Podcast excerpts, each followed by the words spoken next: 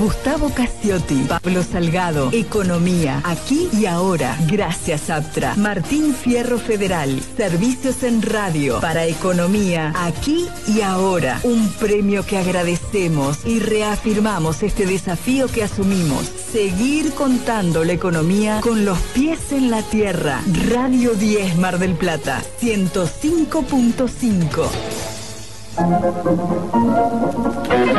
El programa se hace con Roberto Moli, está en la operación técnica, la selección, la organización, la edición, absolutamente todo. Gustavo Casiotti, Pedro Castro, nuestro gerente zonal del Banco Credicop, que estuvo la semana pasada y va a estar la semana próxima.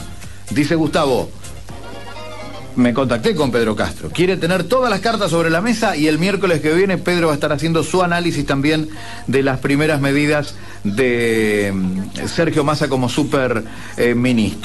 Y completamos el equipo con Ariel Bercelli, nuestro especialista en tecnologías, redes y también geopolítica. Y fíjate el tema que trae. Nancy Pelosi ha llegado a Taiwán esto genera una tensión, una fricción entre China y los Estados Unidos. Y ahí también para completar el combo metemos a los chips, pero no esos que vas a comer vos en el servicio de lunch. No, no, hablamos de, los chips electrónicos. Bueno, chips, Taiwán, China, Nancy Pelosi y Ariel Bercelli.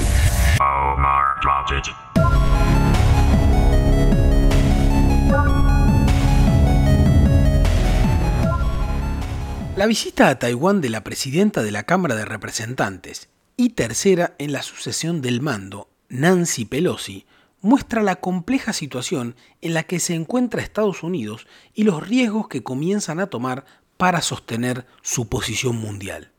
¿Una movida arriesgada en un mundo que ya está en guerra? En medio de las airadas protestas chinas y del inicio de operaciones militares en el estrecho de Taiwán, Pelosi mantendrá reuniones en Taipei con Mark Liu, presidente de la compañía taiwanesa de semiconductores TSMC por sus siglas en inglés. Resulta evidente la importancia estratégica que tienen los microchips para la industria norteamericana y para las pujas tecnológicas por el control de las nuevas industrias digitales. Teléfonos, autos, computadoras, armas, inteligencias artificiales, entre otras. Países como China, Corea del Sur, Japón o los Estados Unidos invierten cada vez más dinero en estas industrias y claro, Taiwán es líder en la producción mundial de estos insumos. Se estima que entre el 80 y el 90% del mercado de chips. Sobre final de julio, y esperando la firma de Joe Biden, los norteamericanos sancionaron la que se conoce como Chip Act, Ley de Chips y Ciencia del 2022, ley que busca reconfigurar la producción de chips en territorio norteamericano. Se estima que la ley repartirá más de 52 mil millones de dólares en subsidios federales para relocalizar y promover la fabricación local de microprocesadores de última generación. Hasta el momento, se estima que la corporación taiwanesa TSMC será invitada a continuar su radicación en Arizona, Estados Unidos, activa desde el 2020. Todo indica que la política norteamericana se orienta a reducir la dependencia de Taiwán y China en el suministro de procesadores, sobre todo para sus industrias de seguridad y defensa. Por estas horas, los chinos analizan la situación y no descartan sanciones económicas. Los sucesos me recordaron El arte de la guerra, donde Sun Tzu expresa, no apures a un enemigo acorralado.